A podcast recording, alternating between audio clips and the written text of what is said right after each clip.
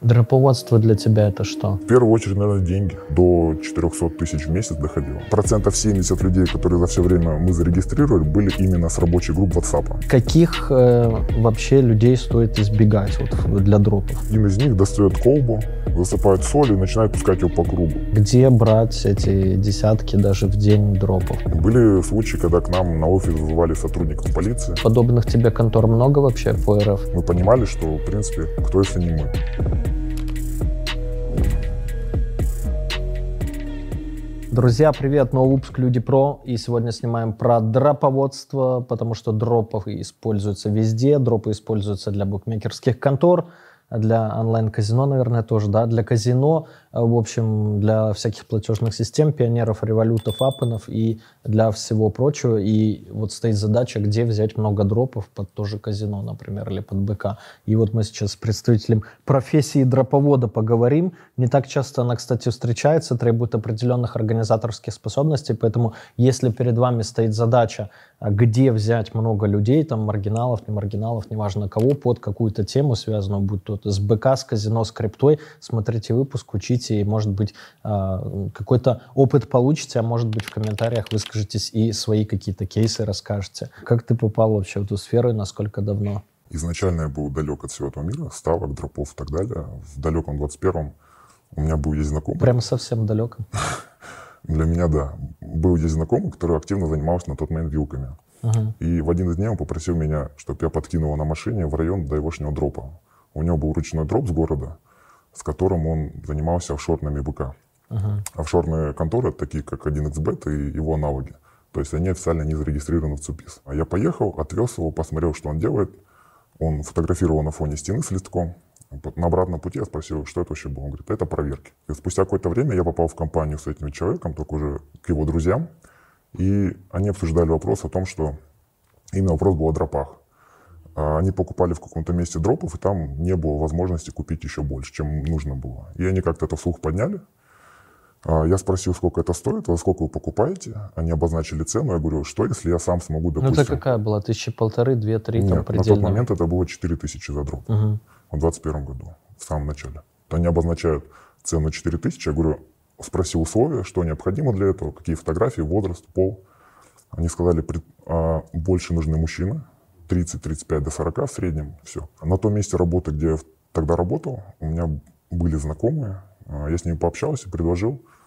А, за день я сделал 4 человека, скинул фотографии, паспортные данные этих людей. Ребятам это понравилось.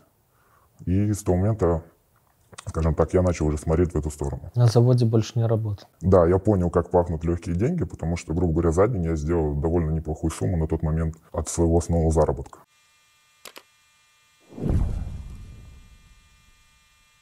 Думаю, вы все слышали про бота Глаз Бога в Телеграме. У меня посвящен ему отдельный целый выпуск, смотрите там по ссылке, который за считанные секунды находит любую имеющуюся в открытых источниках интернета инфу по вашему обидчику, должнику или просто понравившейся девушке. Поиск ведется по номеру телефона, e-mail, ФИО или номеру авто. Анкеты в Инстаграме, ВКонтакте и других социальных сетях – и мессенджерах. Также можно очень быстро найти человека по фото, пробить весь комплекс инфы по его IP-адресу или биткоин-кошельку. Работает почти для всех стран, но больше всего инфы в боте по гражданам России, Украины, Беларуси и Казахстана. Правда, есть и проблема. Глаз бога постоянно удаляют из Телеграма, Поэтому работающая ссылка в описании под видео. Да, и еще вы можете подать запрос на удаление информации о вас из выдачи бота, который максимально быстро удовлетворят. Ссылка в описании.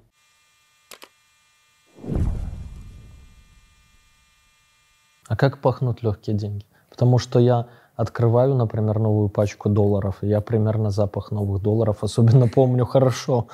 Деньги, которые приходят легко, не очень легко тратятся. То есть я, по крайней мере, для себя это понял, потому что деньги, которые ты зарабатываешь трудом, ты к ним относишься немножко иначе, чем те, которые приходят легко. В дальнейшем, когда мы уже начали ставить все это на рельсы, у нас пошли совсем другие деньги по объему. Эти деньги я тратил, скажем, не то что впустую, но были моменты, когда можно было их тратить не думая. Потому что ты понимаешь, что за день ты можешь сделать примерно столько же завтра. Так что ты как бы особо по этому поводу не заморачиваешься. Тем не менее, суммы не были слишком баснословные. Там, мы не, не рубили миллионы. но до 400 тысяч в месяц доходило. Угу. 400-450. А как распределялись деньги? Вот, э, у тебя была команда, какая-то офис или что? Да, изначально я начинал один, а в дальнейшем, ближе к 2022 году, я знакомлюсь со своим другом. А, как раз пошла хайп, а, ребята начали обузить фонбет на бонусы. Были ребята, которые начали открывать дроп-сервисы. Угу. Мы решили вдвоем тоже открыть именно официально под фонбет.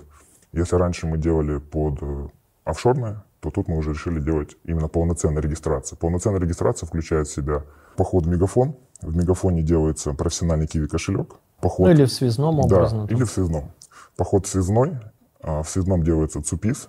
А, ЦУПИС — это, скажем, государственная система, где регистрируются игроки на азартные игры. То есть если, играя на офшорах, не нужно нигде регистрироваться официально, то когда ты регистрируешься на официальные конторы, такие как Фонбет, BetBoom и так далее, необходимо законно сделать эту процедуру, отвести дропа либо в пункт приема ставок, либо в связной, либо можно было доходило до банков. В некоторых отделениях банков была такая система платежей, контакт. Можно было сделать также через эту систему платежей. Ну, Три... то есть э, уже действий больше с вашей стороны? Да, действий уже больше. Но и те дропы, которых мы продавали уже именно под фонбет, записанные, стоимость доходила до 6 тысяч. Угу. 6 тысяч это с киви кошельком профессиональным, 5 500 без киви. 500 рублей небольшая доплата за Да, но кошелек. в основном все доплачивали, угу. потому что одним и тем же кошельком никто не пользовался. Новый дроп, новый кошелек. Потому что деньги загоняли в среднем, чтобы открутить вейджер э, на фонбете 200 тысяч, нужно было минимум оборотку сделать 200. И эти деньги проходили через Киви кошелек. Несмотря на то, что он профессиональный или нет, рано или поздно он отлетал.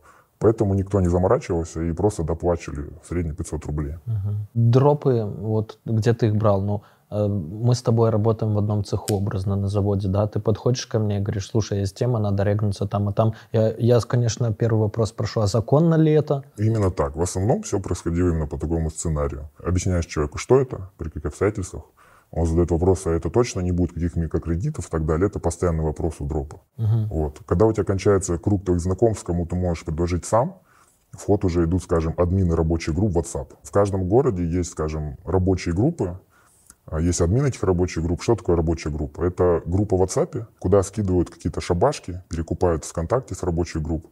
И люди, которые именно занимаются подработками каждый день, они заходят в эти группы и видят, допустим, объявление, нужно столько-то человек на такую-то работу, условно, там, разгрузить щебень и так далее. Они видят, там обозначенная цена, они туда едут, созваниваются с заказчиком и едут. У нас был знакомство админ э, этих групп, который, скажем, за каждого человека мы платили ему иную сумму. Процентов 70 людей, которые за все время мы зарегистрировали, были именно с рабочей групп WhatsApp. Вот. Есть, Он... кстати, еще один способ. Мне Антипов подсказал недавно в «Глазе Бога». Да? Подходишь к хостелу, какому-нибудь крупному желательно. Вот здесь вот прямо у нас рядом с офисом есть 200 метров. И включаешь в глазе Бога показать там геолокацию всех, кто рядом. И он показывает тебе и плюс-минус, и расстояние, ну там примерное, но достаточно точное. Ты плюс-минус понимаешь, кто у тебя в радиусе там 300 метров от тебя, там, по-моему, до 500 метров находится. И уже по именам, там, Абиджек, там, э, э, Элбуман, там, ну я образно, и ты уже понимаешь, что, скорее всего, это вот обитатели хостела, и можешь прямо им в телегу писать. Thank you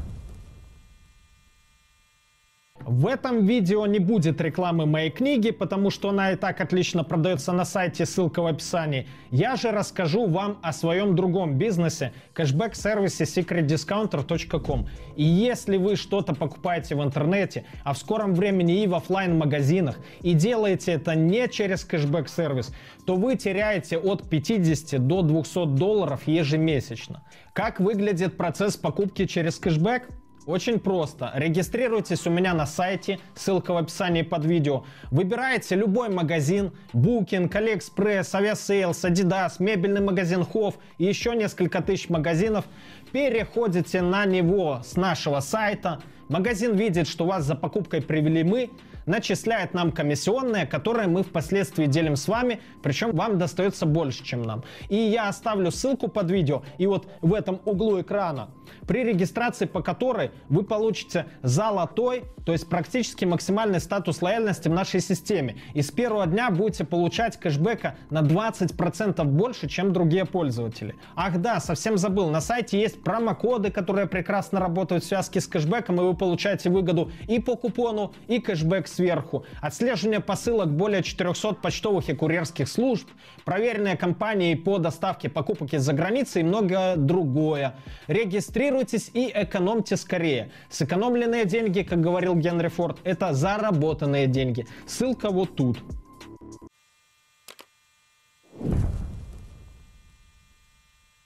Важный момент, что нужно понимать, а, с этим это является основной проблемой. Это честность дропа, когда ты у него спрашиваешь, регистрировался ли ты ранее.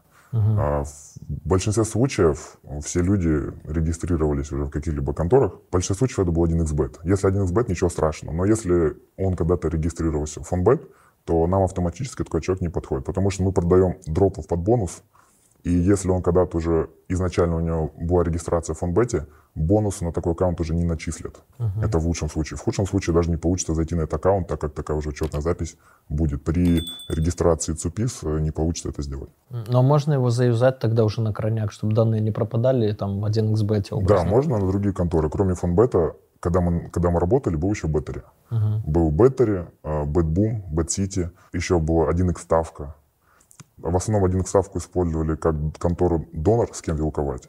Вот, тогда еще не было тех проблем, которые случились после Нового года 2022. Но они он обокрали меня, 1x да. Ставка моего родственника пидорас.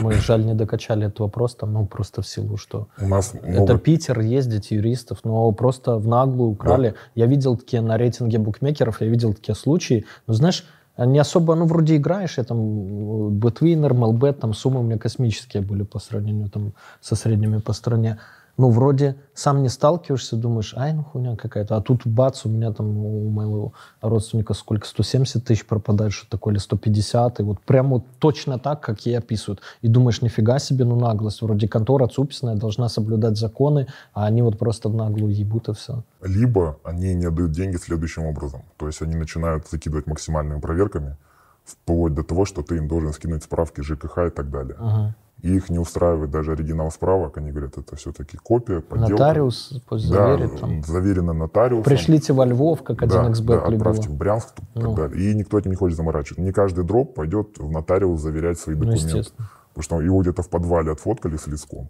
А через некоторое время просят, ну, пойдем в нотариус, сходим, заверим твои документы, куда-то отправляют. Нет.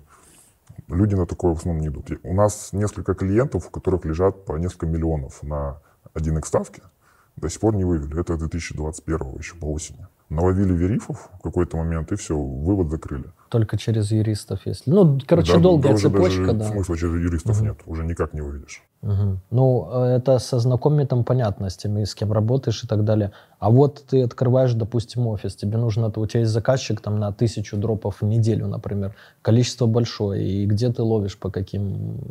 Ну, тысяча много, никто столько не делает, даже за месяц. Ну, я образно. А в среднем а, у нас было несколько заказчиков, то есть у нас был целый список, постоянный клиент. В среднем в день мы делали от 5 до 12, это в среднем. При хорошем раскладе максимальное количество, которое мы за день продали, это 18. Стоимость одного дропа составляла на тот момент уже, когда мы работали в 2022 5500. Угу. Отсюда тысячу мы платили самому дропу, то, что он пришел. Тысячу? Да, ровно тысячу. А 500 рублей у нас уходили 200 на регистрацию мегафона Киви, подтвердить до профессионального статуса номер телефона, который дал клиент. Угу. 300 рублей мы платили в связном для того, чтобы подтянуть ЦУПИС. Вот это уже итого 1500. Если дроп приходил, скажем, с рабочих групп э, от нашего админа WhatsApp, мы еще 500 рублей платили админу. Ну, немного. Да, в среднем полторы-две тысячи это были расходы. Все остальное, все, что оставалось, это наши чистые деньги. А в среднем а, с каждого дропа, в среднем, я имел 2000. Ага. Когда меньше, когда Ты чуть имел. больше. Да, это, ну, и еще какие-то твои люди. Да, у меня был партнер. Также с партнером работали, партнер зарабатывал чуть меньше. Угу. У него зона ответственности была немного меньше. Вот все это время мы вдвоем с партнером всем этим занимались. То есть там 18 человек максимум в день. Ну пусть посчитаем там 12, ты говоришь 12-15, даже 10 посчитать, это в месяц там 300 человек. Ну 300-400, да. окей. Так и выходит. 400 человек, допустим, в месяц по 2000 там ты зарабатываешь. 800 тысяч на пике ты делал, допустим. Нужно учитывать, что мы делали откаты работникам связных, потому что сейчас забегу немного Чтобы наперед. не ходить к ним? Наоборот. Расскажу, как это происходит. Когда мы только начинали, э, мы выбрали точку, где будем арендовать офис, э, рядом с торговым, да, с торговым центром, чтобы далеко не ходить. В торговом центре был и связной, и мегафон. Угу. Мы рассчитывали, что просто будем вводить туда дропов и прям пешей доступности офис. Наша ошибка была то, что когда мы только начинали, мы заводили их прям за ручку. То есть вместе с ними подходили к кассе. Почему подходили за ручку? Потому что каждый дроп тупит. Да. Ты ему пытаешься объяснить, диктуешь только вот этот, строго вот этот номер, который мы тебе дали на листке. По итогу он диктует номер свой личный. Как это происходит? Он подходит к оператору, оператор, ну, говорит... Чтобы ну, открыть симку еще только лишь? Нет, не сим-карту. А сим-карту открывает именно уже клиент. У клиента уже есть сим-карта с бонусом, uh-huh. на которую выпал бонус. Он это проверяет на сайте Фомбет.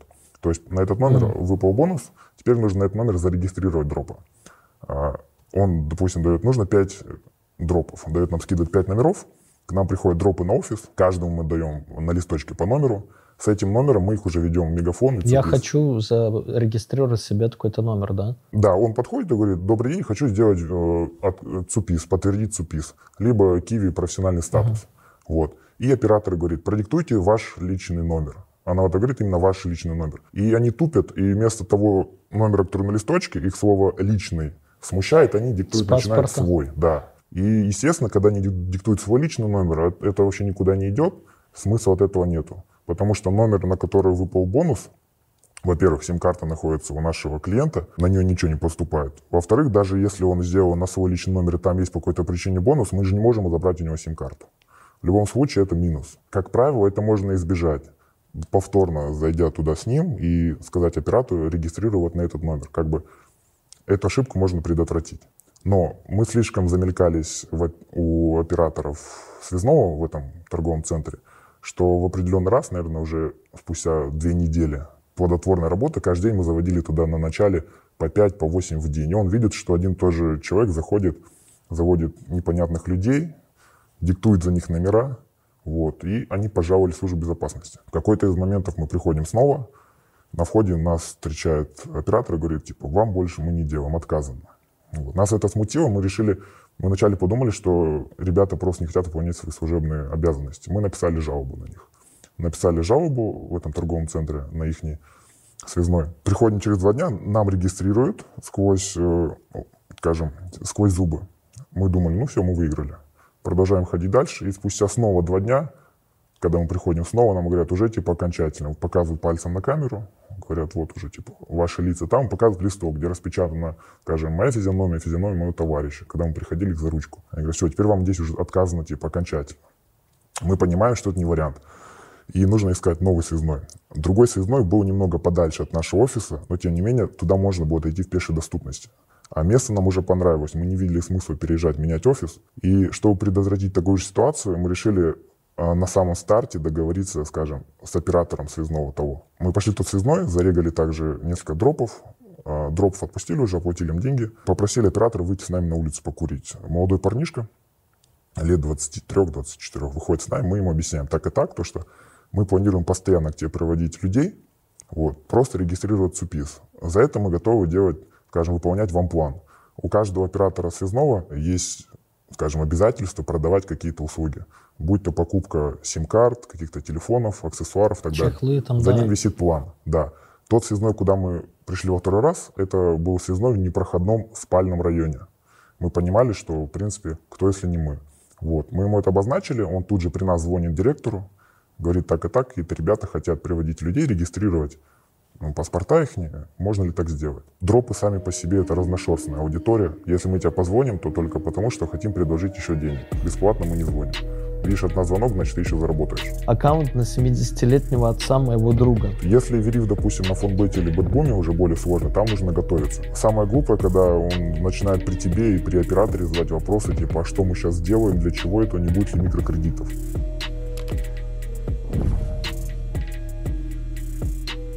Дает трубку нам, ну, парнишка говорит, мы общаемся с директором, объясняем всю ситуацию, потому что у нас нет каких-то там мыслей что-то не противозаконное делать, просто мы хотим, чтобы оператор выполнял свою работу, э, не задавая глупых вопросов и так далее. Мы на этом договорились, обозначили фиксированную таксу за каждого дропа. Условно, в день, в день приходит 10 дропов, за каждого от 150 до 300 рублей. Условно, то есть сделали 10 дропов, 3000 уже как бы оператор имеет. За эти 3000 мы либо в конце рабочего дня покупали какой-то аксессуар, технику. Ну, короче, планы Да, выполняли делали. им план, либо отдавали наличкой. Угу. Ну, наличными чуть незаконно уже, но я понял. Переводили на карту. Ну, скажем так, покупали брелки, стекла да. защитные и проводочки. Хорошо. Интересная схема. Ну, конечно, а как еще иначе? В интернете я видел на дарк-форумах, там тоже что-то продают услуги верификации всяких цуписов. Mm. Не знаю, за сколько сам. Мы тоже так делали. Были моменты, когда, скажем так, пачка дропов собирается, мы их ведем в какое-то место, условно сделали уже на этот номер на дроп оформили киви. У нас есть фотография у паспорта, он же был офисе, мы вот фоткали. И он просто берет и теряется, типа, говорит, ребят, дальше не пойду, типа, без меня. Мы понимаем, по факту, мы его уже почти закончили, у нас есть даже фото паспорта, но мы не прошли с ним ЦУПИС.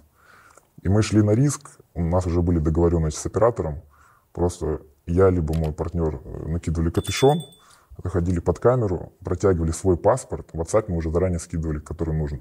Да, и за отдельную плату просто в базу, там у них госреестр или как правильно называется, и вбивали данные вот этого мужчины и женщины, вот его туда оформляли. По факту, но это мы делали на самых начальных этапах, когда понимали, что не прилетит вериф. Мы не хотели, скажем, прощаться с этим дропом, понимали, что верифа не будет, потому что на тот момент Фонбет вообще никак не реагировал на его boost, то, что с него столько выносили денег. Вот, и мы просто делали и забывали про него. Были такие моменты. И вот у вас уже сейчас и у меня назрел вопрос – а где брать эти десятки даже в день дропов? Просто ты говоришь с рабочих групп? Да, с рабочих групп рекламу. Мы выкупали рекламу и в WhatsApp, и в Авито. Uh, у нас не один админ был, у нас было админа три. Помимо админов мы использовали Авито. Под самый конец мы уже доходили до того, когда уже люди просто не шли. Мы уже перерегистрировали весь WhatsApp. Мы выходили и клеили объявления. Тот район в городе, где мы, у нас был офис, он был такой спальный район, окраина города. Там много было таких маргинальных личностей кто, в принципе, не прочь заработать тысячу на ровном месте за 20-30 минут времени. Вот мы клеили объявление, то, что нужны люди для регистрации в ставках на спорт.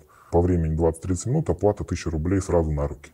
Вот. Люди звонили, мы их просеивали, спрашивали, есть ли регистрация или нету. Уже исходя из этого понимали, подходит нам человек или нет. Вопрос с регистрацией. То есть нужно, чтобы регистрация в Москве была образно там или в Кирове, или еще где-то, или что? А, под регистрацией подразумеваю, регистрировались ли вы раньше а. в каких-то конторах. Само собой, в паспорте нужно, чтобы паспорт был не просрочен, была постоянная прописка, потому что есть контингенты, которые приходят, паспорт, спрашивают по телефону, паспорт есть, все нормально? Он говорит, да. Приходит, начинаешь проверять паспорт, в итоге у него нету штампа регистрации, где он прописан. А без регистрации не делают а, киви не сделают соответственно, ЦУПИС. Ну вот прилетел тебе вериф, например, на аккаунт, вот там наиграли 200 тысяч рублей, или 50, или 300, там неважно. Есть деньги, но они я просто сам проходил верифы, и даже жена моя проходила, ее натаскивала. Смешные случаи, кстати, были в инлайне. Они должны были позвонить, а мы там, ну, наиграли, там много, там несколько тысяч долларов. Они должны звонить. А я ж не знаю, каждая контора, ну, Мостбет может так прикалываться так нормально. Там они самый неожиданный вопрос просто. Чего вы через VPN сидите, какой у вас VPN, ну, такое. И я, зная это, рассказывал ей, э, сколько четвертей в баскетболе, там, да, сколько периодов, сколько длится э, период, э, там, четверть, допустим, в НБА, э, в женском НБА, сколько в НСА, в европейских лигах. Ну, в общем, я про все вопросы с баскетболом, даже вплоть до того, какой ваш любимый игрок, там она говорит Майкл Джордан, а команда какая? Ну, такое, знаешь, короче, долго-долго натаскивал, а в итоге ей позвонили с Том Винлайна и спросили просто ФИО и попросили в камеру показать паспорт, вот и да. все. Вопрос здесь, жена-то моя в шаговой доступности, я вериф-то с ней пройду. Поднатаскаю, конечно, геморрой, но пройду. А вот ваши эти дропы маргинальные, он сегодня есть, завтра нету. При регистрации каждого дропа мы записывали его номер телефона, его данные. Мы ему обозначали то, что в случае чего, где-то неделю, две, три, просто будь на связи. Вот, сохрани наш номер. Если мы тебя позвоним, то только потому, что хотим предложить еще денег. Бесплатно мы не звоним. Видишь, от звонок, значит, ты еще заработаешь. Но, тем не менее, были случаи, когда ребята терялись. Это отдельная история. В случае, когда случается вериф, мы звоним дропу, договариваемся с ним о месте встречи, Это либо у него на районе будет, либо он приезжает к нам в офис. Все это не за бесплатно, мы платим, платили от 500 там, до 2000 рублей в зависимости от степени сложности. А в основном а, Вериф нужно было, чтобы дроп приехал, пофоткать его паспорт в разные ракурсы, типа там регистрацию повторно, что-нибудь с листком. Сложнее это когда видео Ну, тут, как я говорю, да, типа, как да. ты только что описал. К примеру, на Бетбуме на фонбете немножко посложнее. Винлайн это один из легких. А на Винлайне могут запросить дебетовую карточку. Доказательство того, что у тебя, скажем, не только паспорт, но еще дебетовая карточка на твое имя. Как мы обходили блокировки с Винлайном по поводу карточек? Не у каждого дропа, в принципе, есть пластик, карта дебетовая. Под каждого заказывать в Тинькове все равно геморно, даже пусть и на свое имя. Нужно ждать. Мы пришли к тому, что мы взяли черную дебетовую Тинькофф карту, а, Тинькофф Black. А В новых стилях у них имя пользователя пишет сзади на обороте, а впереди ничего нет. Мы брали на черном фоне, Word создавали файл, черный фон, белыми буквами писали его имя, вырезали аккуратно ножницами И наклеили. и наклеивали прямо на черную карту. И при необходимости показать карту, он достал эту карту. Ну, в камеру, в веб-камеру Да, там это не непонятно видно. будет. К тому же мы использовали для таких э, видеозвонков специальный телефон на базе Android. Каких-нибудь там старых моделей. Почему чтобы- именно так? Чтобы камера Да, была? чтобы было замылено. Потому что если условно с айфона будешь проходить, качество лучше, могут спалить. Ну, тут они уже ничего не сделают. У меня такой телефон, что я могу вам сказать? Купите мне новый там. Да, ты проходишь, у нас ни разу не было, чтобы как-то спалили. Вот. Если вериф, допустим, на фонбете или бэтбуме уже более сложно, там нужно готовиться. Мы у клиента запрашивали э, лист вопросов, лист ответов, на что он ставил, куда ставил, какие суммы, какие события, вид спорта и так далее. Он нам выписывал лист ответов, мы звали к себе дропа в офис, либо были моменты, мы даже некоторых на квартиру утаскивали. Ну, серьезно натаскивали их? Да, то есть минут Проверяли все, да? Минут 30 они сидели, мы их, скажем, репетировали с ними, объясняли, как правильно сказать, чтобы они понимали, что такое номер счета, что такое, допустим, киви-карта. Как вы пополняли там? Да, как пополняли, как заводили Одной сумму, сколько раз транзакции или ставили. разной? Совершенно верно. И в назначенное время, как правило, происходил звонок, дропы делились на две категории. Те, которые, скажем, понимали, что от них мы хотим, и те, которые не понимали еще, что происходит. Второй тип людей, которые не понимали еще, в принципе, что происходит, мы использовали следующую схему. Мы брали обычные наушники проводные и кнопочный телефон. Один наушник мы ставили дропу в ухо, кнопочный телефон ложили э, на стул, на диван, а, в руку, в которой происходил видеозвонок, он в эту руку брал вторую часть этого наушника, где был микрофон. А, Один из нас выходил в другую комнату или вообще выходил из помещения. И при звонке мы набирали, получается, на этот звонок, на номер телефона кнопочный поступал звонок. И когда происходил именно вериф, а, человек, который был в другом помещении, он слышал вопросы оператора и в ухо В ухо ему обозначал. А для оператора, который проводит проверку, все это выглядит так, что наушники будто он с- дроп общается по наушникам именно с ним. А по факту в наушниках третий человек. Ну, Вот. прикольно. Хитрости Проходили не, не полили ни разу. Да. Да, это не полили. Но были моменты, когда связь обрывалась в неподходящий момент. И если я находился рядом или мой партнер, мы начинали подсказывать что-то. Оператор это иногда слышал. Они говорили, кто вам подсказывает на заднем фоне, как бы мы говорим, дропайте. Уходил, отрицал его, он говорит, нет, никого нету. И оператор говорит, что вы- Привидение. Да, ну я же что-то слышу. А в фонбете есть такой момент, они не могут тебе не отдать деньги. Там можно прям в наглую, скажем так, попадаться на каком-то обмане, тем не менее деньги они тебе дадут. То есть эта контора прям боится за, свои, за свой статус, и поэтому деньги не всегда выводят. У нас были случаи, где мы случайно отправили, они запрашивают, отправьте фотографию, допустим, экрана ноутбука с паспортом. И мы забыли за- поменять название вкладки а, на браузере, который использовали для захода, и там было на- написано, допустим, drop26. И мы забыли это сделать. И сотрудник фонбета, который проверяющий, он обнаружил эту вкладку и пишет, объясните, пожалуйста, что значит название вкладки drop26. Вот, мы объяснили, что- Дроп от английского слова бросать. да, мы как-то эту тему обошли. В любом случае, нам удалось вывести деньги. Что касаемо фонбетов, у нас ни разу не было, что мы не могли вывести деньги. У нас зависали деньги на бытбуме, не получалось вывести, на винлайне. Но в плане фонбета нет, там всегда деньги выводили. Самый смешной вериф был, в общем, у меня в жизни. э, Мы в Сочи с Катей, и, в общем, у нас, э, не помню сколько, ну, короче, от 6 до 10 тысяч долларов, причем с деньгами было плохо, чужих денег. То есть э, были наиграны в плюс, лично мной все супер, как бы все класс, да. но деньги чужие, и их блочит одна контора, уже не буду говорить какая. Она блочит аккаунт на 70-летнего отца моего друга. Он вообще в Украине там находится, в Донецке. А, значит, 70 лет, прикинь. И как его натаскать? Ну, у меня есть время, несколько дней. Они говорят, напишите, когда там будете готовы к созвону. Там. В общем, я натаскиваю. А для меня этот видеовирив был первый в жизни. И, значит, я ему рассказываю, с какого браузера он... Э, у него спрашивают там, я говорю, у тебя могут спросить, какой браузер, э, там, что ты в интернете делаешь? Он говорит, я не знаю, я только YouTube смотрю в интернете, я захожу на YouTube. Ага, а на YouTube ты заходишь через что? Через браузер. С какого? Вот тебе надо сказать опера. Какой значок оперы, красненький там? А чего ты сидел не с украинского IP, а там, с французского, допустим? Какой VPN ты используешь? Что такое VPN? Зачем? Ну, в общем, натаскивал его до двое суток где-то, еще в отпуске, ну, некомфортно, жутко нервничал, деньги чужие.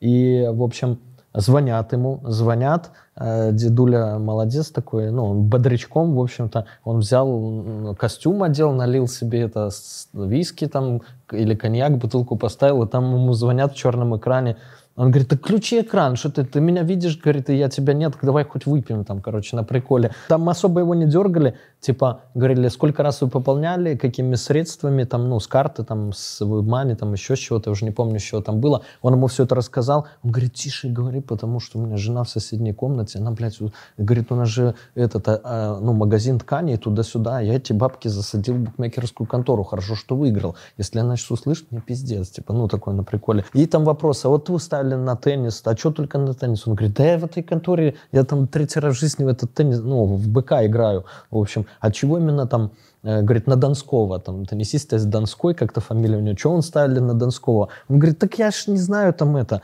ну, я с Донбасса, это наш Донской, ну, казак наш, фамилия Донской, я же с Донбасса, вот, ну так. А э, там вы еще ставили там, не помните на кого? А, ну, блядь, ну эти, ну девочки там эти. Ну одна там это как-то, блядь, с, неме... с фашистской этой фамилией, короче. Ну такой на приколе туда-сюда раскидал. И, к моему удивлению, они сильно прям вот технически, там, VPN, опера, шмопера, ничего не спрашивают, на кого стали, какие суммы там.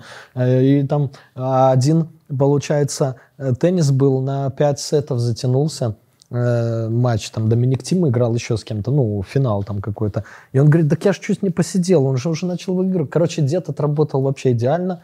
И, в общем, вот эти ж там 6-10 тысяч долларов нам разблокировали, но, но класс. Это вот самый стрёмный видеосозвон был в моей жизни. И я их после этого коллекционирую. Мне ребята порой присылают, какие у них видеоверифы были. У меня где-то гига 2, короче, всяких видео еще есть. Вот руки не дошли, может, в этот выпуск ставим даже. Интересный вопрос по поводу возраста, скажем, на кого регистрируется аккаунт. У нас был случай, когда мы зарегистрировали... Мы от безвыходности сделали уже. У нас уже все было использовано, вообще все, что можно. У нас были клиенты, которым особо не было важно, скажем, были те, которые обозначали условия, допустим, нам нужно условно мужчина до 40 лет.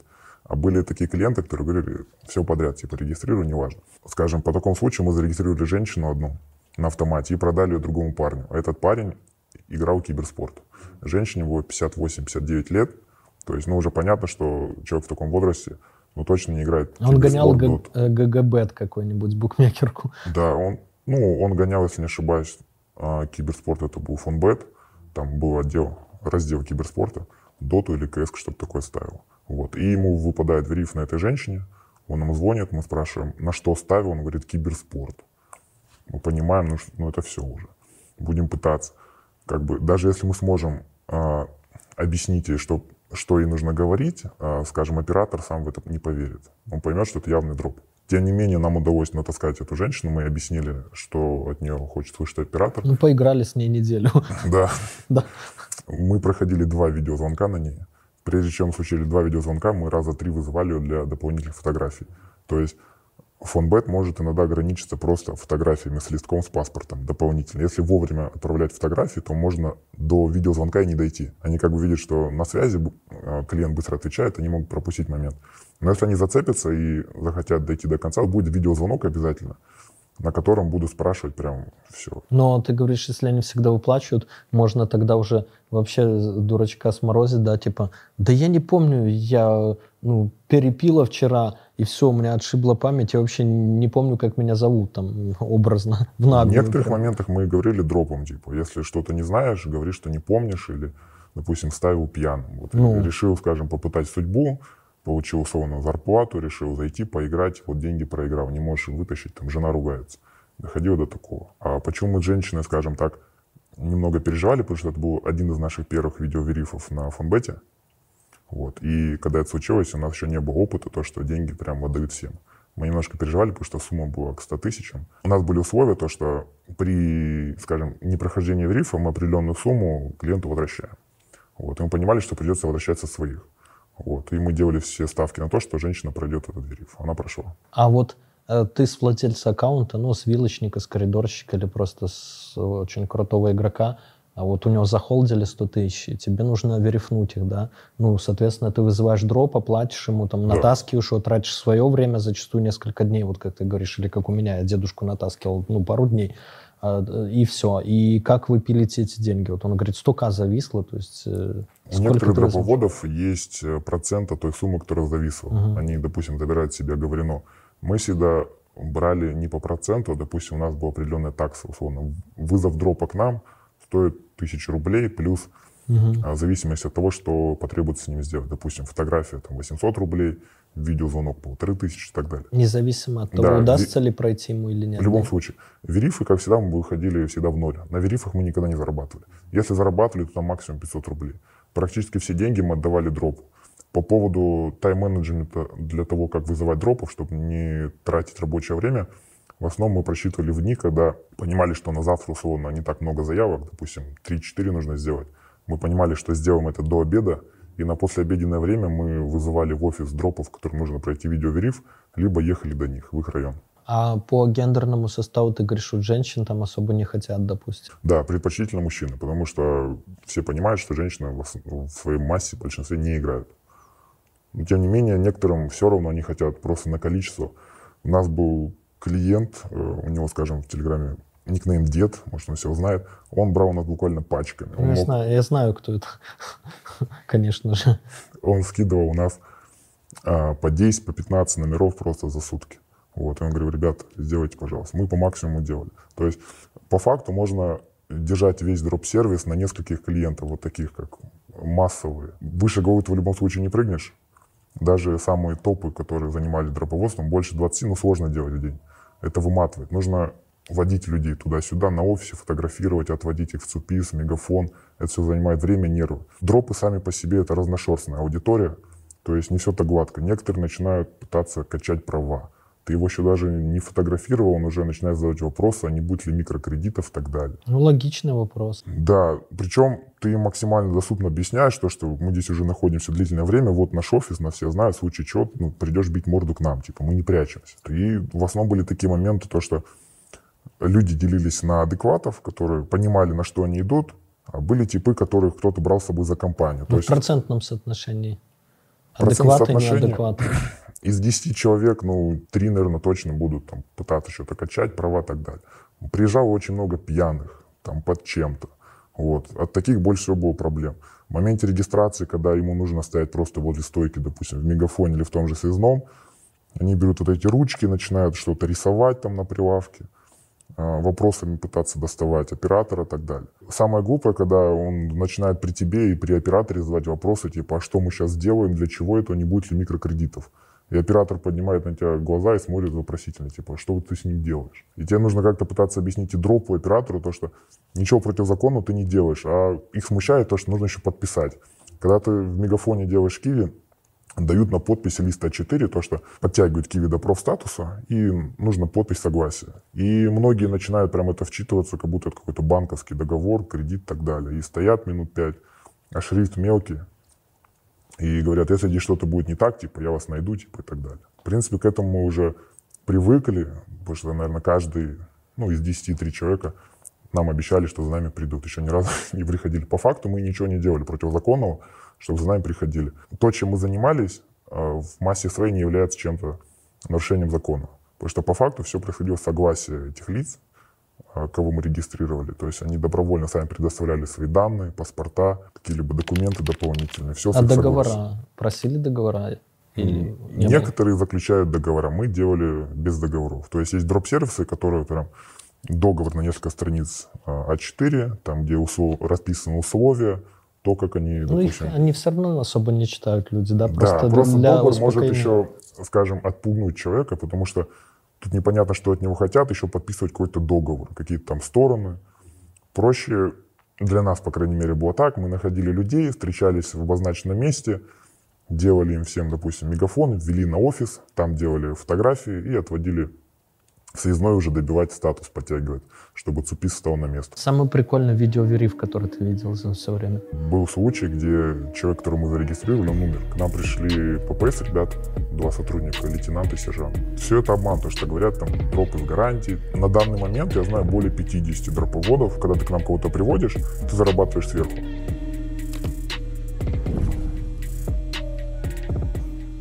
После того, как мы подтягивали ЦУПИС, мы, мы их ждали какое-то время, держали, то есть э, недалеко от ЦУПИСа, и ждали, когда подтянется именно аккаунт. Нам нужно было проверить, убедиться в том, что нас не обманули, и ранее у них не было регистрации. На наш... Сколько? 5, 20 минут, 30? В среднем ЦУПИС подтягивается минут 10, даже меньше, минут 5. Просто нужно обновить его и все. В случае, если ранее у него уже была регистрация, то ЦУПИС просто не подтянется. Либо нужно зайти в фонбет, посмотреть наличие, появился ли бонус или нет. Этим всем занимается клиент, и от оперативности клиента зависит то, насколько долго мы будем держать, стоять с этими дропами. А они все торопятся домой, и каждую минуту говорят, ну что там, скоро, скоро, дай мне мои деньги. По факту, как бы человек все сделал, и не понимает, что ты еще от него хочешь. Вы с ним сидите на скамейке и ждете, пока там что-то подтянет. Ты ему объясняешь, что нужно подождать, мы убедимся, что все нормально, а, что ты чистый как бы в этом плане, мы тебе заплатим твои деньги. Вот. Были моменты, когда ждали какое-то время с человеком, выясняется, что он зарегистрирован во всех конторах, а проверить как-то перед самим процессом регистрации мы никак не можем. У нас на начальных этапах не было этого инструмента, когда уже ты оплатил условно регистрацию в связном мегафоне, потратил время в офисе на фотографии во всех ракурсах, и выясняется, что у него есть регистрация, условно, фонбете, Винлайн, на Олимп и так далее, он уже полный букет контор, ты ему начинаешь говорить, почему ты мне сразу не сказал, я же спрашивал так прямо. И они начинают юлить, говорят, ну я думал, что если я просто зарегистрируюсь, это же ничего не значит.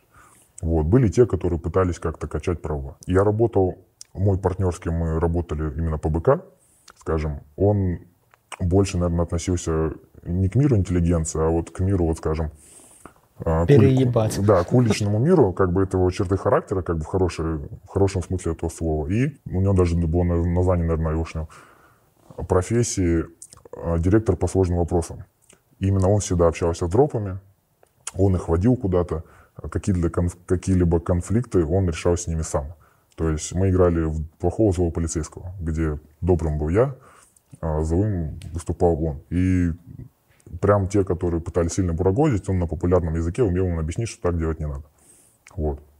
В таком синтезе мы, наверное, проработали года полтора. А я напоминаю, что спонсор выпуска нашего Битпапа, да, Здесь права вам качать не надо, и им тоже, в общем, обменник крипты в Телеграме, сами пользуемся давно, а и там неплохие зазоры, курс хороший, особенно если вы хотите попродавать, то есть крипту, поэтому пользуйтесь. Наши давние друзья и спонсоры выпуска, в том числе, ссылку найдете в описании. Каких э, вообще людей стоит избегать вот для дропов? Начнем с кавказцев. Почему их не нужно регистрировать? У нас был печальный опыт, когда мы зарегистрировали ребят э, Дагестана, пропиской оттуда. И на них случился вериф, это была контора Бетбум.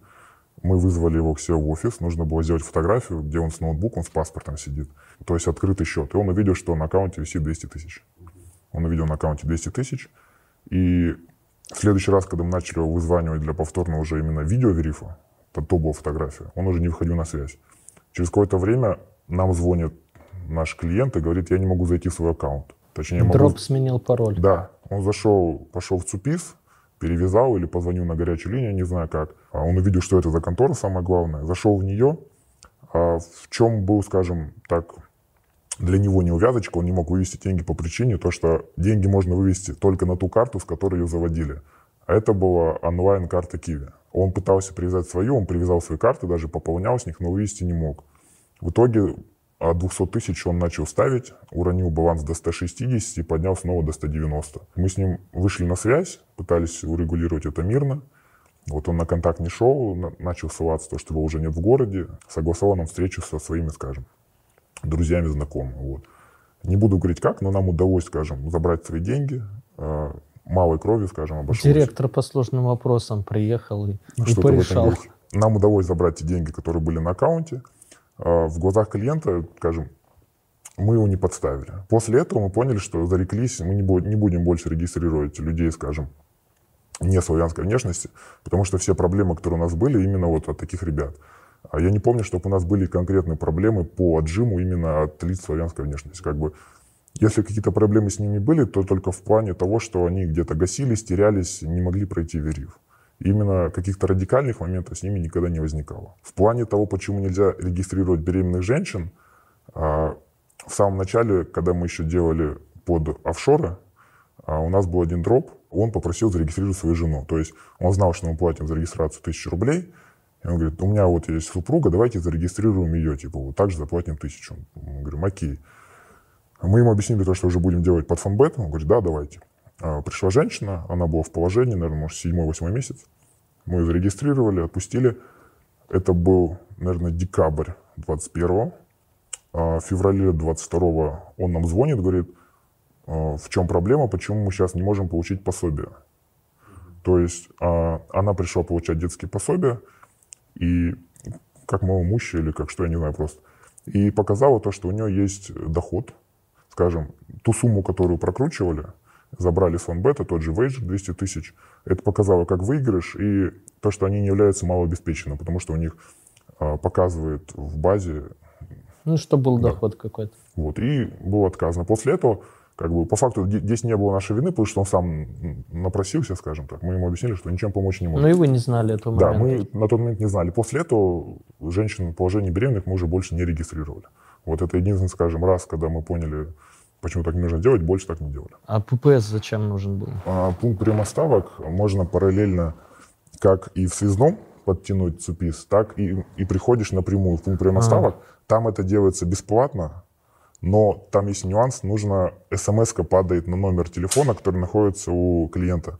Нужно оперативно, чтобы он смс-ку продиктовал нам код, а мы код продиктовали дропу. Заходить за ручку с ним в ППС, это вообще не имеет никакого смысла, потому что сразу это ничего с ним не сделают.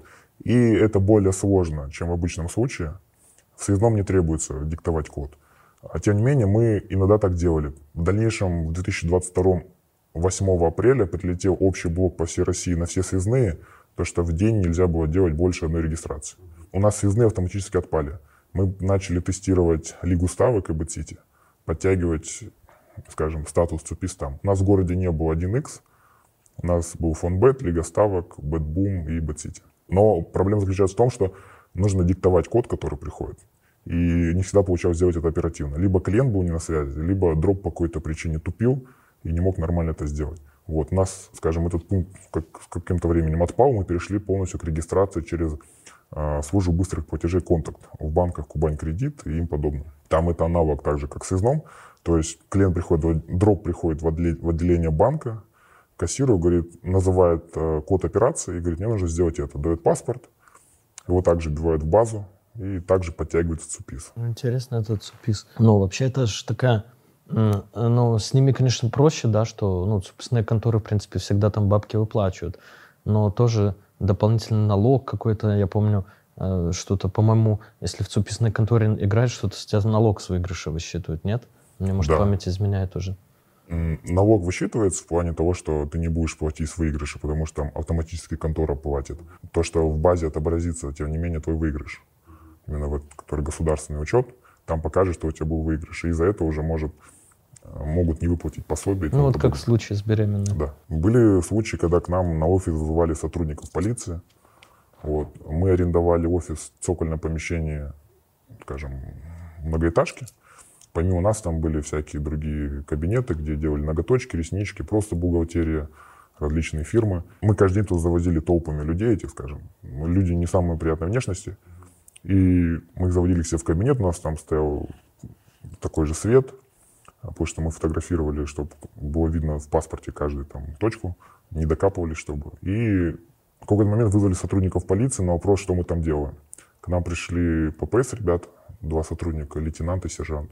И говорят, чем вы тут занимаетесь? Мы сказали напрямую, что регистрацию делаем на ставки на спорт. Они как бы убедились, что мы ничего против закона тут не продаем. Я как понял, сказали, что мы что-то толкаем. потому что люди такой внешности ходят. Вот.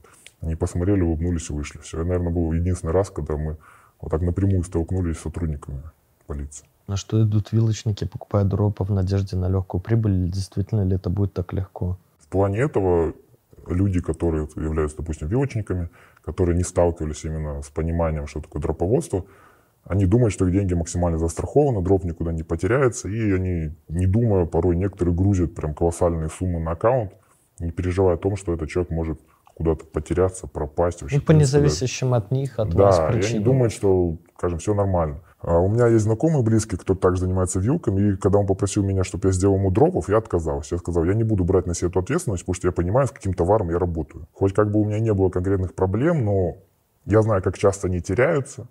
И, ну, как лично, часто теряются, кстати? Из 10 4 точно теряются.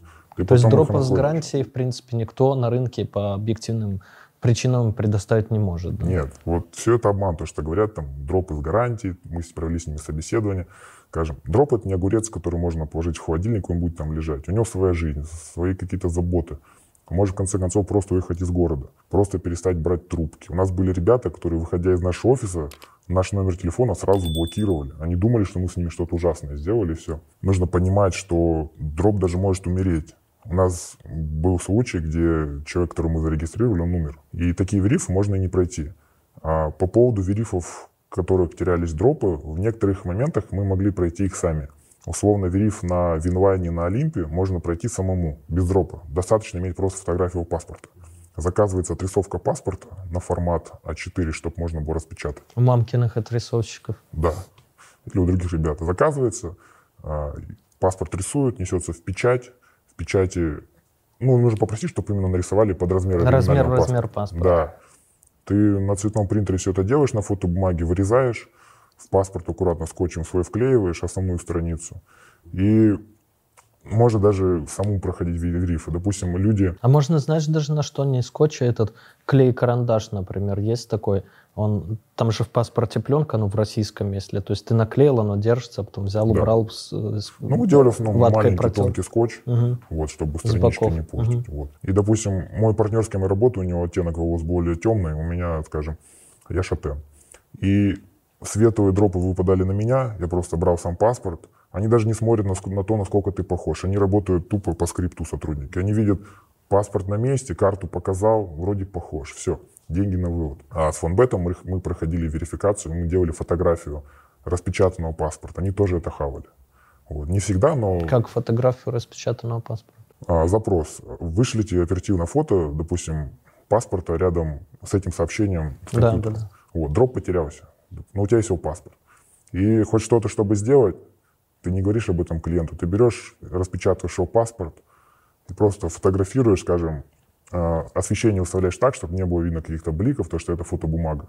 Вот. И в некоторых моментах это прокатывало. То есть ты уже, а, значит, обладаешь после всего этого и навыками фотографа, да? Свет да. можешь выставить, там, экспозицию? Все, все зависит от цвета. Как выставишь лампу. У нас был, скажем, фотосвет, который стоял. У нас был хромакей Такой вначале. типа или кольцевые лампы? Такая же, только поменьше немножко. Вот, мы, скажем, регулировали, у нас было кресло, на котором мы фотографировали, и определенный фон, на фоне двери, либо на фоне стены. У нас были бежевые стены, и в какой-то момент, когда э, дроп проходил видеориф от Суписа, после апреля они 2020 начали накидывать, э, сотрудник спросил, в каком офисе вы делали фотографию. Они уже понимали, что фотографии однотипные, идут с одного и того же офиса, он поэтому напрямую спросил. Как бы человек ответил, что нет, типа это где-то на работе. Ну, вам можно было цветные фоны, да, э, бумагу брать, ту широкую где-то. Можно, периодически но в момент менять. мы просто поняли, что, во-первых, это лень. Максимум, что как мы меняли фон, у нас а, в комнате было четыре стены, раз стена, два стена с дверью и третья стена рядом с кулером. Стул был на колесиках, мы просто дропа на каждую фотографию вот отодвигали, катали вдоль стены и все, и менялся фон. И так мы делали с каждым. В фотопаке в основном было до 30 фотографий различных, в разных ракурсах, с листком, с паспортом, просто без ничего. И мы делали несколько фонов, допустим, катали его на колесиках по комнате, чтобы у клиента в случае верифа было несколько фотографий различных. Ну, типа в разные дни сделаны да, таким да. образом. Да. Некоторых просили, допустим, снять куртку. На одной фотографии он в куртке, на другой он же без куртки сидит в рубашке тоже прокатывал. Но ты вот обо всем этом сегодня говоришь э, как будто бы в прошедшем времени. Мы занимались упорно именно под БК определенное время, наверное, до сейчас 2023, мы занимались до осени 2022 именно под БК. Сейчас мы занимаемся под БК, но больше им занимаемся старорегами аккаунтами, которые уже из нашей базы дропов, которые на связи, мы их повторно выдергиваем, проходим. Сейчас мы больше занимаемся именно картами. Тем не менее, мы также работаем по БК, но уже не в том объеме. Если сравнивать, как мы занимались в самом начале, то это не идет сравнения. Потому что а вот это под криптобиржи всякие там? Нет, максимум Платежки. под CoinList делали. Угу. Под CoinList. Там нужны водительские права, вот все. Вот. Но там даже проще, чем под обычный БК, потому что нет верификации. Верификация, да. да, сделали, забыли, все. Почему дропоусу не для всех? Потому что нужно как минимум понимать то, с чем ты столкнешься.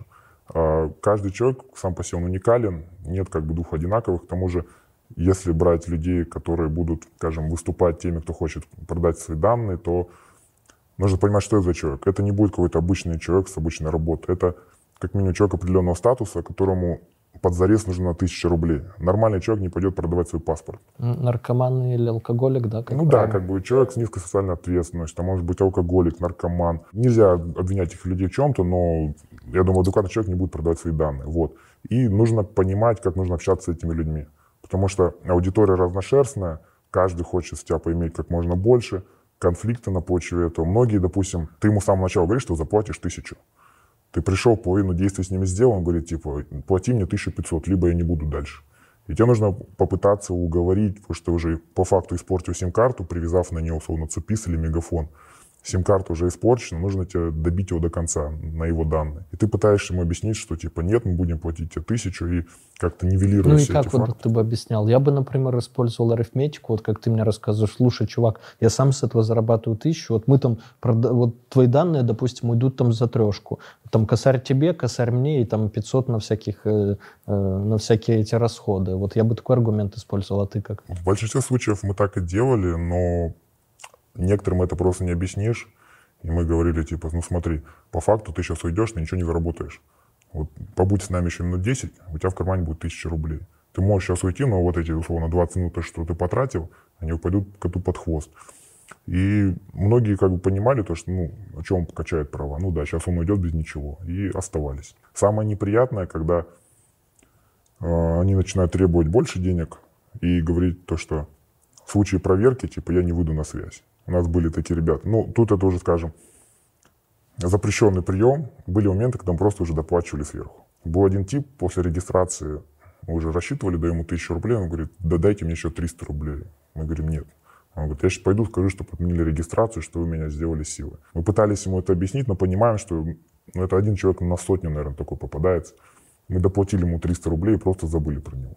Для нас это не, так, не такие большие деньги, дело в принципе уже идет. Потому что если ты при каждому будешь вот так отстегивать дополнительные деньги, то вот эта арифметика, которая построена, ты тоже зарабатывать много не будешь. Самый прикольный видеовериф, который ты видел за все время? Самый прикольный видеовериф, мы сами его сделали.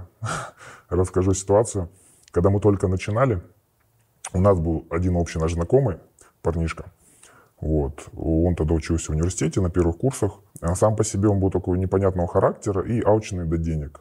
Когда он узнал, что на его аккаунте это был париматч тогда еще, когда он узнал, что на нем зависли деньги, он начал пытаться качать права, то, что давайте мне 40% от этой суммы. Зависло там порядка 30 тысяч, на тот момент не так много. Но он начал требовать 40% от этой суммы. То, что я пройду вериф в случае, если вы мне заплатите 40%. Нивелируя всем фактом, мы попытались убедить, сказали, что да, мы тебе заплатим прошли с ним официальный видеовериф от Париматч, деньги нам вывели, мы им об этом не сказали, но мы сказали следующее. Нужно пройти еще один видеовериф окончательный, после него, типа, вот, будут деньги. Мы договорились с ним на назначенный день, то, что нам позвонит сотрудник. Сотрудником выступал мой партнер, как бы у нас с ним такие шутки бывают. Мы набираем его по видеосвязи. Естественно, у нас камера отключена, у него включена камера, и начинаем грузить его вопросами вообще не по теме. То есть вопрос от того... Ну, а, цель была да, просто, заблокировать вывод средств. Просто, скажем, подоставать человека максимально неудобными вопросами какими-то личными. А он до этого общался именно с сотрудником по рематчу, он думал, что звонит с конторы. Вопросы максимально были тупые, мы ставили его в тупик, порой вопросы были неуместные. И мы сделали так, что он якобы это завалил. Вот. Мы его помучили минут 30. Поражали? Да, у меня есть видеозаписи, что потом могу скинуть, там моменты можно будет ставить. Вообще очень круто будет. Я попрошу вас смоделировать ситуацию.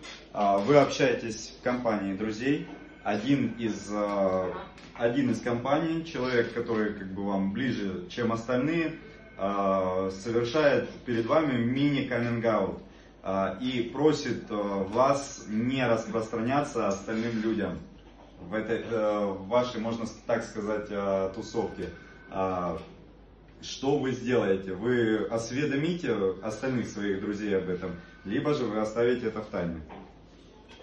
А, подождите, проясним ситуацию. То есть мой друг э, ближний а, просто признался мне в том, что он из а, меньшинств, так сказать, да, а, а, сообщества мирового. Да, да, да. Да, верно. Да, да, да. А, ну, это мой друг, а, как бы даже если он не мой друг, просто как минимум из уважения к человеку а, и из уважения самому к себе, потому что важно держать слово, я, конечно же, не собираюсь этого делать. Просто потому что это неуважение даже как минимум самому к себе. Я, Вот, поэтому я не собираюсь никому об этом рассказывать. А, Андрей, ну в такой ситуации получается, что а, вас можно тянуть а, за гадское, так как вы подставили всех а, своих друзей и в современных реалиях а, ваши друзья после такого, после того, что а, вы знали об этом, да, и вы им не сообщили, ваши друзья после этого являются законтаченными. Соответственно, их жизнь уже не будет а, прежде. А, ЛГБТ-комьюнити в нашей стране а, находится под большим запретом. А, по внутреннему регламенту нашей компании Париматч оставляет а, за собой право отказать в выдаче денег, исходя из мнения клиента, которое идет в разрез политики компании. Андрей, я вам желаю удачи и всего вам доброго. До свидания. А из вопросов именно таких, вот, которые задавали сотрудники БК, вот вы просто с Туписными работали? Потому что я же говорю, Мостбет какой-нибудь может такое завернуть, там, говорит, а как вы э, ставили ставки, не используя автоматизированный софт, но при этом даже не двигали мышкой и не тыкали во вкладки. Ну, такое. То есть они, в принципе, ну, я бы любого игрока вывел бы на чистую воду, вот если бы у меня были подозрения, что это не он. Ну, любого прям вот. Начнем с того, что каждый, наверное, понимает, что в большинстве это дроп, а именно оператора. И его задача раскачать так, чтобы дроп в этом сознался, либо задавать вопросы, которые дроп не сможет ответить. В большинстве случаев такие же вопросы, как на Мосбете, то есть на что ставили, с чего ставили, какие виды спорта, а, какие суммы, сколько раз был вывод, завод денег, пополнение. Но в основном я видел со всех верифов, у нас в основном превалируют такие чисто финансовые. Вот, вывод, какими суммами там. Да. То есть по лигам именно по правилам спорта вот редко кто идет. Тем не менее спрашивают, спрашивают, что такое тотал, что такое фора. Они, допустим, видят, что дроп, допустим, 40 лет и выше, они начинают задавать чисто про тотал, фору, потому что если они понимают, что человек вообще далек от этой темы, они начинают грузить вот таким вопросом, на который он не ответит. Ну, игрок ответит, да, а он нет. Да. Мы, естественно, перед этим, как бы перед звонком, мы объясняем, что такое тотал, фора, там, различные пенальти и так далее. Но тут уже как повезет. Ну, мне проще было, потому что мы же на коридорили, и я говорю, ставь там тотал 160 больше, я ставлю 150, 160 там меньше, ну, два разбега, два очка. А у нас был случай с солевыми, сейчас расскажу. А к нам на регистрацию приехало 4 человека также с рабочих групп.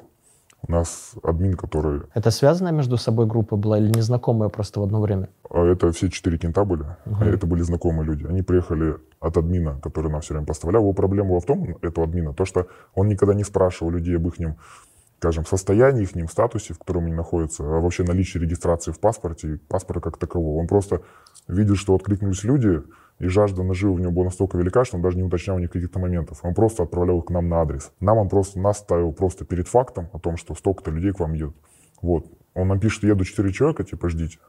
У нас всегда будет дефицит в нехватке. Нам всегда не хватало дропов, поэтому мы регали всех, что приезжали. К нам приезжают 4 человека, мы проходим с ними также по стандарту Киви, Офис, Цупис. И в этот они день... нормальные были или вмазанные? На тот момент они были еще нормальные. Угу. На тот момент нормально. Проходим Цупис, и в этот день Цупис что-то зависал, и там больше времени понадобилось подождать, увидеть, подтягивается их аккаунт или нет. И мой партнер, он остался с ними. Я ушел на офис, он остался с ними, они приехали на машине. Машина была на парковке возле торгового центра, и они долго ждали, минут, наверное, 10-15, говорят, пойдем сядем в машину. Они пошли в машину, А, мой партнер идет садиться с ними, они сидят в машине какое-то время. Тут один из них достает колбу, засыпает соль и начинает пускать ее по кругу. Вот. Как бы мой партнер это видит, он просто выходит из машины, хлопает дверь уходит. Через какое-то время они звонят, говорят, где деньги. Э, к этому времени уже приходит ответ от ЦУПИСа, то, что регистрация не прошла, у них фон бета уже, скажем, заобужены, либо ими, либо кто-то их сделал. Мы объясняем, ребята, мы у вас спрашивали, вы нам ответили, что вы чистые. По факту у вас регистрация есть. Они, они решили, говорят, что вы их типа, Да, они говорят, вы нас поймели, типа, завтра будут последствия. На следующий день они приезжают, их уже человек 6-7 было, приехали к нам в офис, в таком же, скорее всего, состоянии, уже вмазаны. А нас защитило то, что у нас был с собой перцовый баллончик и сигнальный пистолет «Удар М». То есть в нем также находился, скажем, эти капсулы, то, что с перцем. Вот. На входе мы стояли, курили перед входом. Мы их увидели, когда они подъехали. Мы сразу поняли, что это не их намерение, просто ну, нам удалось залить, потому что они сходу... Э, когда человек идет на тебя агрессивно, это понятно. Скорее всего, они были вмазаны. Они на нас пошли, мы просто залили их перцем. А залили перцем, и кто-то вызвал сотрудников полиции. Вот их просто взяли, увезли. Нас тоже, мы написали объяснительно, мы сказали, что на нас хотели напасть. Все. Дальше это дело не пошло. Но после этого мы как на офисе уже начали, скажем, более подходить детально к своей безопасности, иметь средства самообороны. После этого случая, когда вот так в открытую на тебя 6-7 человек из машины вылазит, как приятного мало. Дроповодство для тебя это что? Ну, в первую очередь, наверное, деньги. Вот. Это, наверное, одна из единственных наверное, в принципе, единственная работа, на которой я не смотрю на часы. В любом другом месте, где бы я ни работал, в течение рабочего дня все время смотрю на часы, сколько осталось пойти домой. Работая вот дроповодом, я ни разу не смотрел на часы, то есть не испытывал такого дискомфорта, что хочу домой. Были моменты, где мы оставались до 9, до 10 вечера, потому что связной работает до 9, с последнего дропа можно сделать 8.50, довести как бы. Вот, плюс 20 минут, пока он там будет, выйдет, посчитать все чеки, которые у нас на руках, сферить все и уйти домой. В среднем, если мы регали последнего 8.50, то домой уходили ближе к 10. От работы я получал кайф, не было такого, что как-то работа приносила дискомфорт. Потому что все компенсировалось деньгами, только деньгами. Ну а вопросы расширения, вот спрос, допустим, есть сейчас, э, и у вас уже схема налажена примерно, то есть вы можете открывать офисы еще в других городах, или нет нужды в, в настолько большом количестве дропов? В самом начале, когда была возможность регать через связной, а, у меня был знакомый, который жил в станице. А, я посвятил эту тему, и мы открыли небольшой филиал. Он работал у одного, я ему ставку сделал, он зарабатывает 2000, то есть я получал чуть меньше, чем он, но все действия были на нем. То есть он и фотографировал, и водил дропов по связным, и, мегаф... и Киви мегафон делал. Вот. Но потом, когда закрыли, скажем, связной, максимально, ну, сразу, получается, возможность ему регистрировать отпала. Так как пункта приема ставок в его станице не было, был только связной. Вот. Он, наверное, поработал месяц. Нас получилось держать какую-то вторую точку. Но все равно это неудобно, потому что ты не можешь контролировать качество фотографии, качество дропов, которых он сам делает. Хочешь, не хочешь, когда ты сам находишься на точке, ты видишь, кто к тебе приходит, ты уже можешь выборочно выбирать, понимать, вот этот нравится, вот этот не нравится. Вот. А ему ты просто какие-то данные вводные дал, исходя из этого он может делать. Тем не менее, на людей, которых он регистрировал за все время, за месяц работы, он зарегистрировал человек, ну, может, 30-40, верив выпал всего на двоих. Как бы я считаю, это хороший показатель. А если из деревни, например, регать, вот просто сельских жителей, то есть они не маргиналы, но просто они бедные, да, вот в какую-нибудь деревню заехал, там а всех попереснимал образно, или так выездная такая, тур, вояж. Были такие мысли, но тут в плане удобства, потому что в случае, mm-hmm. если выпадет вериф, опять их ну ехать, ну, да. их искать. Нам проще было быть привязанным к одному месту, к одной точке. Это да, хорошо бы... еще, знаешь, где тогда офисы открывать? На пересечении разных вокзалов. Вот как в Москве, там три вокзала в одном месте и т.д. и т.п. То есть где да. много приезжих. У нас, скажем, есть знакомые в других городах, кто также занимается дроповодством. Они делали в таких местах, рядом, скажем, с такими проходными местами, где много таких людей. Но сам рынок большой, вот подобных тебе контор много вообще по РФ? У нас в городе, где я этим занимаюсь, мы начинали первые, спустя полгода нашей работы появилась еще одна точка, но, скажем, они не шли нам в сравнение, потому что они только начинали, и они начинали в нашем районе. А так как связной был куплен под нас, а, у нас была договоренность, что они больше никого не регистрируют, кроме нас. То есть они видят, что это дроп от нас, в окошко оператор вглядывает, видит меня или моего партнера, и только тогда регистрирует. Вот. И они неудачно открылись в нашем районе, и у них не было возможности регистрировать. А ходить в ТЦ, в котором нам изначально отказали, им там не регистрировали, а в нашем связном они делать не могли. Поэтому, ну, наверное, поработал Месяц-два пытался делать через пункты прямоставок, пытался увидеть этот код от смс, но это было неудобно, и все, они вышли. А так ну, а по России по стране, в каждом да. городе есть, я считаю. То есть э, на данный момент я знаю более 50 дроповодов. Я состою в чате дроповодов по всей То есть России. вы прям общаетесь? Да, есть даже в Калининграде. Есть в Калининграде. В каждом крупном городе России есть. Прикольно. То есть потребность в них, в принципе, Да. не уменьшается, да? А, В дропах. можно сказать, что уменьшается. То есть 2022 это, наверное, самый... 2021-2022 это самые прибыльные а, года по времени, когда можно было зарабатывать именно с этих контор. Ну, потому Сейчас, что бонусы Да, откручивали. более ожесточили правила. Допустим, уже обузить фонбет, как раньше, уже точно не получится. Потому что вводят различные дополнительные методы защиты, а, отжимают бонус, который, допустим, дается на 15 тысяч. Как бы клиент смотрит, вроде бонус есть, регистрирует дроп, а бонус пропадает. Вот. И хочешь не хочешь, все равно этот процент падает. А так, по сей день, как бы люди работают, занимаются этим. Блиц краткий, да? Фонбет или Винлайн? Фонбет. Э, Краснодар или Сочи? Сочи. Не боишься сесть в тюрьму? Я не нарушаю закон. Официальная работа э, 200 в месяц или серая тема 300? Серая тема. Разница, я смотрю, не такая большая, в 100 тысяч. Все равно серая. На серой можно сделать больше. Лучший возраст для дропа. студент. Самый лучший это студент. От них никогда не было проблем. То есть 18 плюс. А из всех дропов, кого мы регистрировали, самое оптимальное это когда приходят студенты. Это единственная категория граждан, которая не попадает под, э, скажем, под маргиналов. В больших случаях у дропа маргинала, а студент приходит, потому что у него просто нет денег. Это нормальный человек с нормальным, скажем, мировоззрением в голове. У него еще есть как чувство страха, то, что ты сфотографировал паспорт, он не будет бедокурить. Вот. Самое оптимальное это студенты. Из Плюс всех- у них есть еще группа студентов. Да, и они приводят своих друзей. У нас была... Рефералку делаешь. Рефералка. Мы платили за каждого приведенного друга 500 рублей. У нас были дропы, которые на этом делали бизнес. То есть были какие-то алканавты, которые своих друзей приводили, и каждый день по два, по три друга приводят, зарабатывают, в принципе, полторашку. Это нормально за то, что ты кого-то ко мне привел.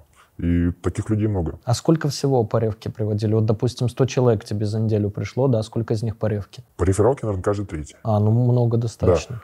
Э, Всегда, когда дропы едут, допустим, два и более, всегда кто-то, допустим, третий, четвертый, это они уведут своего кента. Все знают, что когда ты к нам кого-то приводишь, ты зарабатываешь сверху 500 рублей. Вот. И многие типы, зная, допустим, что поедут вдвоем, он звонит, говорит, у меня есть кент. Как бы ставит в такое условие, то, что я его приведу. И хочешь не хочешь, приходится платить дополнительно. По факту ты бы не платил, а тут, если он говорит, то ты платишь. Самый большой твой страх. Поймать верив какой-то там на 300 плюс и не пройти его. И придется, да. Да, со своих. Мгм. А дай совет подписчикам, которым нужны деньги, и им вот предложили стать дропом. Наверное, не соглашаться. Не соглашаться. Нет. Нужно понимать, что продавая свои данные, а, они могут уйти не только, скажем, под БК.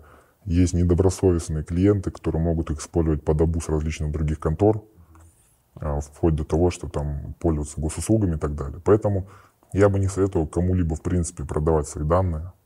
На это можно зарабатывать. Но это как вот драг-дилер не употребляет. То есть он продает наркотики, но сам их не употребляет. Допустим, я никогда не был, не продавал свои личные данные. Если я что-то делал, то только сам на себя. Сам регистрировал контору на себя, сам же их отыгрывал. А продавать кому-то нет. А вот, ребят, такой выпуск очень мне понравился, очень грамотный рассказчик. Я думаю, мы, может быть, будем работать в будущем в других каких-то белых темах. И пишите, что вы думаете об этом, предлагали ли вам стать дропом, какая оптимальная цена вы считаете, например, за услуги дропа была бы, или, может, кого-то из ваших знакомых использовали. И пишите еще, э, прикольно почитаем, поржем вместе, какие э, интересные случаи у вас были во время видеорифов с букмекерскими компаниями. Обнимаю, подписывайтесь на Люди Про, пока. Расскажу тебе тысячу схем Умножить на два, сделать профит.